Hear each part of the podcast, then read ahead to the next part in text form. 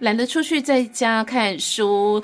接下来呢，一样是我们的在地阅读好时光。我是季如，在这一段呢，听到我的声音，就知道我们又要介绍阅读相关的主题活动。在现场呢，当然少不了我们的导读好朋友，台东在地的作家齐轩。各位听众朋友，大家好，我是齐轩。今天要反主为客了，从你主导的导读分享，要作为我们的受访者来推广阅读的活动。那另外呢，也就是我们。推广阅读活动的好伙伴，台东知本老爷大酒店的总经理刘祖宁总经理在节目的现场，这位你好，嗨，各位听众朋友，大家好，我居然连续两个礼拜都来跟大家见面，因为这一档的老爷译文讲座呢太厉害了，竟然是。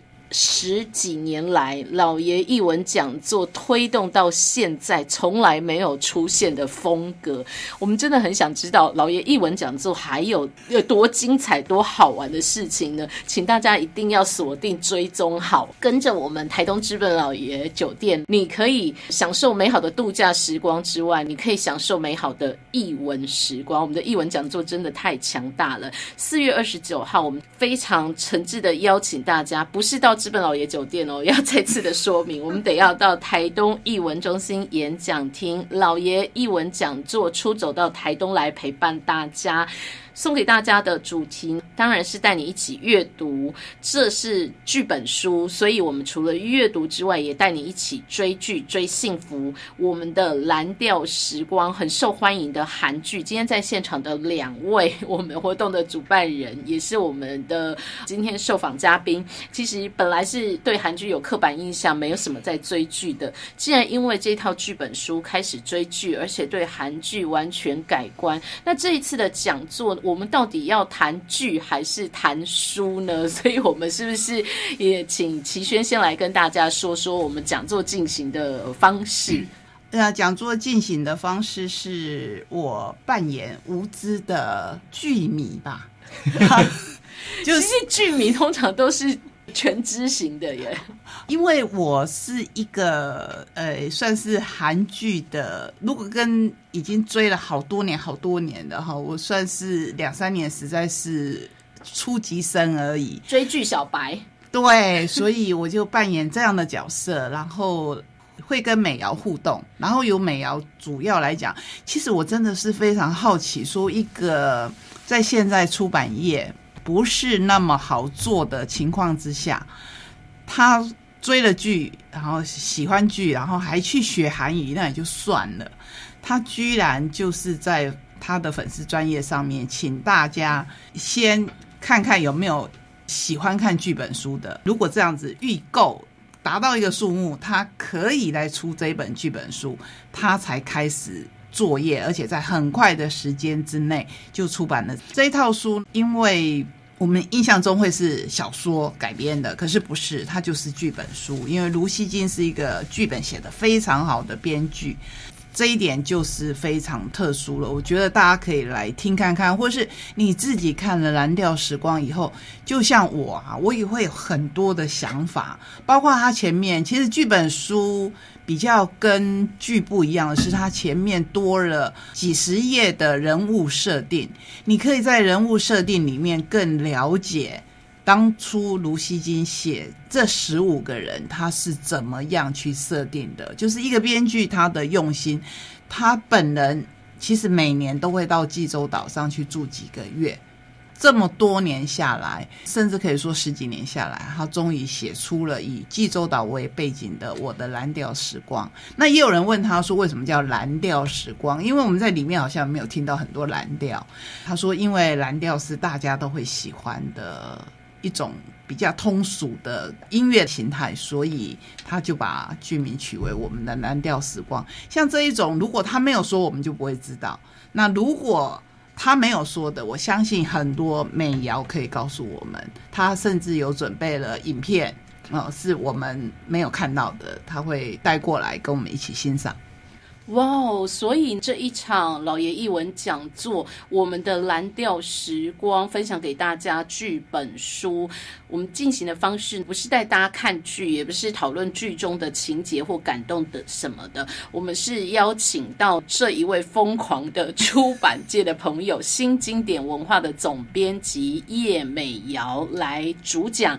接着在讲座的当中，也有我们的语坛人，就是齐轩也。也是这场活动重要的推手，台东市日知协进会的理事长齐轩会来帮大家发问问题，问问美瑶总编辑为什么有这样的疯狂，出了剧本书，剧本书当中还有哪些是我们所不知道的，所应该要注意到的？的确有一些细节，如果没有说，如果没有问，你可能会有自己的解读。比如说呢，我们的蓝调时光这个剧名、这个书名跟台东蓝有没有关系呢？如果没有仔细。记得听齐轩刚刚所分享的，如果你没有仔细的看剧本书，真的你可能就有不一样的连接跟解读哦。好，所以透过这一场讲座。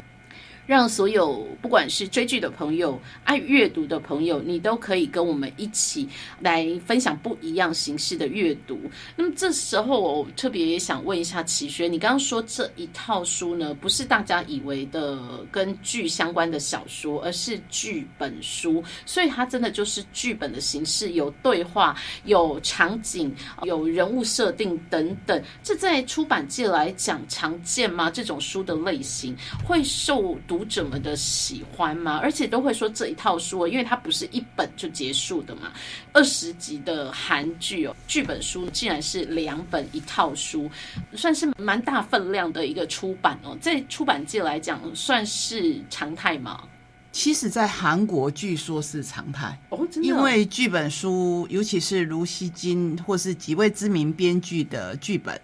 在韩国，不但他们本人受到尊重，而且他们的书是热卖的。可是我必须说，剧本书在台湾是票房毒药，所以也因为如此，我觉得美瑶非常的勇敢，她愿意出剧本书。这里面其实各位看到的时候，如果你很爱演的话。你可以把自己当成你喜欢的角色来演哦，尤其是这一次，我们看到在这一出戏里面，就也看过了，所以知道说他其实。每一个片段的主角是不太一样的，不过可以贯穿全剧的话，女主角就是麦鱼。然后我们也看到李秉宪这个角色，他这一次也入围类似我们台湾的金钟奖男主角，非常期待，非常期待。他在里面演的非常好，演到最后，听说本来很熟悉他的影剧圈的记者都还问他说。你到底是不是济州岛的人呐？哦，可见他那个口音已经学到这个样子。其实我在看这个戏之前，看这个书之前，我一直以为卢锡金他就算不是济州岛的人，他每年到济州岛去住几个月，他应该是口音已经掌握的很好。他说，其实他不是，他觉得。他很任性，他很感谢所有的演员，因为所有的演员都下苦心去学济州岛的。其中呢，我印象很深刻，上次跟资本老爷的阿丹在聊的时候，也提到说，这是一个会让我们想到小镇，或是甚至想到我们台东的地方，因为里面有一句台词：济州岛是什么地方？济州岛就是一个连别家晒出来的内裤有几条。都会想要知道，或是都会自然而然知道的地方，你就知道说，对人情味的同时，其实就是一种干扰。可是后来我才发现，我们的蓝调时光为什么那么受欢迎，是因为每个人可能都可以从里面找到自己的影子。他没有写到长照，可是你在里面也可以看到长照的影子，这是卢锡金的功力吧。嗯，所以呢，这样的剧本书在韩国的出版界不陌生。他们的编剧太厉害了，一个剧本可以卖两次，拍戏的时候卖一次，出书的时候、出版的时候再卖一次。但在台湾呢，这样的剧本书不多见，所以。当我们有了这一套我们的蓝调时光剧本书，尤其是刚刚齐轩说到，每一个人也许有哪一个片段是你真的很感动的，你很有同感的，这样的剧本书呢，其实就会有很好的功用。你可以拿着这一套剧本书，自己找好你心目中理想可以诠释这个角色的人，你可以复刻你心目中最感动的剧。那既然可以有这样的用途，我就很想问问我们资本老爷大酒店的 Joy，我们刘总，请问在日本老爷这样美好的场景。好，我们也许没有济州岛这么开阔的草原或者是大海，但是我们有很棒的温泉，我们有很棒的山，我们有这么好的场景。如果让你在资本老爷的这个场景里头复刻一段剧本书里头的片段，你觉得哪一段故事比较适合发生在这里？我觉得，哇塞，这个问题难度太高了，马上想要逃离录音间。其实我觉得。饭店每天所看到，不管是员工，不管是客人，其实饭店它本身就是一个小社会，就有很多剧本在上演每一天每一天，其实每一组客人的送往迎来，那服务的过程，我们跟客人相处的过程，其实它就好像有许许多多的小故事持续在发生，而且每一个人的成长背景不一样。价值观啊等等也会不一样，所以其实我觉得好像我们每天都在拍韩剧。齐轩有提到有关于青少年那一段，其实我对这一段也很有感触。因为你们家有青少年？哎，不不不不，还好他应该目前还没有这个问题。其实让我最大的感触是，当我看到这一段的时候，当那个故事发生在这青少年的身上的时候。我一开始我会觉得说，哦，来了来了，这个标准韩剧的撒狗血来了。哎，结果我发现不是，其实他有关青少年的这一段，真正的重点是在说那两位青少年背后两个父亲，他们真正所面对人生，还有他们跟他的小孩相处跟教育的方式，以及两位父亲。化解误会的过程，我不能再讲下去，会爆剧啊啊！不是爆雷，是爆剧。其实我觉得真正的重点应该是看到后面那两个父亲那一个部分。我觉得青少年的事件只是把这个事情给引导出来而已啊。所以其实这就是我在上礼拜说的，就是说为什么这一部韩剧会让我觉得哎，颠覆我以往这个对韩剧的一个想象。那有关于这个刚刚这个齐轩提到的这个剧本书哦，好像都常常是票房毒药。那其实我觉得这个书我自己也有稍微看了一下，我觉得其实如果说你可以看剧本书，然后也同时看过这一部韩剧，我觉得你对于里面人物的刻画，或者是导演他想要说的那个故事跟画面。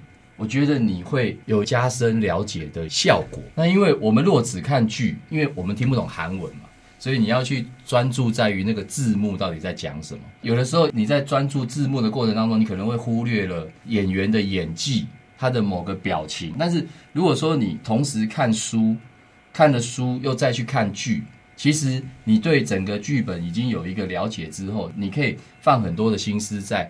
这个演员他到底如何去诠释这一部戏里面角色的故事？我觉得你会感受到更多。所以其实我蛮鼓励大家，就是说，如果对这一部《我们的蓝调时光》有兴趣的话，你应该是剧本书也要看，然后剧也要看。我相信这是一种再次感动。叶美瑶会非常感谢这位超级 超级粉丝。哎，其实我刚刚听刘总的分享之后。我发现他没有掉入我的陷阱哎！我刚刚问的问题，其实我会蛮想知道，在剧中的青少年故事这一段，其实他们有一个桥段是离家出走到了岛上的小饭店，然后这个饭店的老板吧，柜台也有一点很重要的一些角色出现，一些很精彩的互动。我本来以为就要跟我说，这个剧本书要复刻在资本老爷的话，可以把这一段复刻进去，没想到刘总竟然说，哎，在饭店其实每天就有很多的小剧场上演，其实精彩度呢，可能也都不输我们的蓝调时光。真的又让我们有不一样的认知跟理解了啊。那听完刘总的分享之后呢，其实我蛮建议听众朋友，还有我们台东的乡亲朋友哦，你的顺序应该是这么走的：先看过一次我们的蓝调时光，接着你要买这一套剧本书，好好把剧本书看一遍，去感受一下这一套剧本书当中在。你追剧时候最感动你的那个片段，剧本书是什么样的描写，人物设定是怎么样的诠释定位？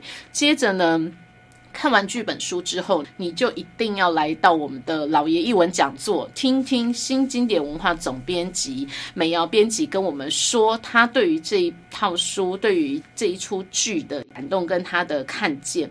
最后，你再回头来追剧，相信那又是不一样的想法，不一样的幸福哦。如果你要走完这一套的话呢，诶，请大家先确认一下你手上有没有书。所以呢，我们接着就要问两位我们讲座的主办单位哦，请问这一次我们既然在台东市区了，不用大老远跑到资本老爷酒店听讲座了，买书应该比较容易吧？现场还有服务吗？现场有服务啊！我们从今年开始非常感谢台东故事馆，呃，愿意来支援我们。然后我们一直在强调彩蛋，彩蛋哈 啊，强调到美瑶都问我说：“因为现在蛋很珍贵，你是要送报名成功的人每人一颗蛋吗？”怕出版社会破产，因为买蛋而破产。因为现在听说有蛋的都是大富翁。好，所以的确现场你可以买到书，但是呢，我们伴随着买书这样的福利，我们准备了彩蛋，是由资本老爷大酒店为大家来准备的惊喜。这个部分我们就要请刘总来跟大家说一下了。呃，我们上礼拜有提到，因为这一次在文化中心的演讲厅没有办法提供美味的下午茶跟各位分享。有接受到一些听众朋友的哀嚎，那所以呢，我们就想，好吧，那我们既然不能够提供五星级的下午茶服务，那看是不是在这一次的译文讲座当中，我们可以来赠送一些蛮珍贵，算是跟我们的蓝调时光的一个精美小礼物。只要是在现场有买套书的，就会送这个精美小礼物，限量的哦。如果说你已经有买了这一套书，请你要把这一套书带来。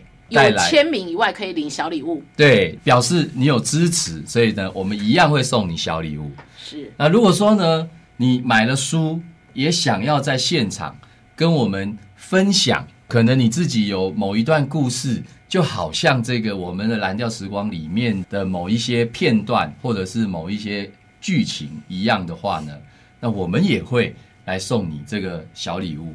好，所以呢，我希望。我们就把这个彩蛋，就是限量而且有纪念价值的一个小礼物，赠送给大家，以满足大家没有吃到五星级下午茶的遗憾呢。哇！这样的一个服务呢，相信大家对于老爷译文讲座的美好期待，一样可以感受到幸福哦。所以四月二十九号星期六下午的时间，在台东文化处的译文中心演讲厅，就在台东市区，我们可以一起追剧，我们可以一起追幸福，我们可以一起来听我们的蓝调时光剧本书的精彩讲座。谢谢两位的分享，所以最后是不是帮我们做一个总结？我们上个礼拜。说到公教人员有食宿，这是我们的合办单位县政府文化处他所提供的福利。还有一个是人人都有福利，就是如果你有我们的 App，每个报名成功的人都会有 TT Push 的金币二十枚。哇哦！谢谢主办单位，真的台中县政府也非常的有心。是，所以欢迎大家一起来分享我们的蓝调时光。OK，今天也谢谢两位在节目的现场，谢谢，谢谢。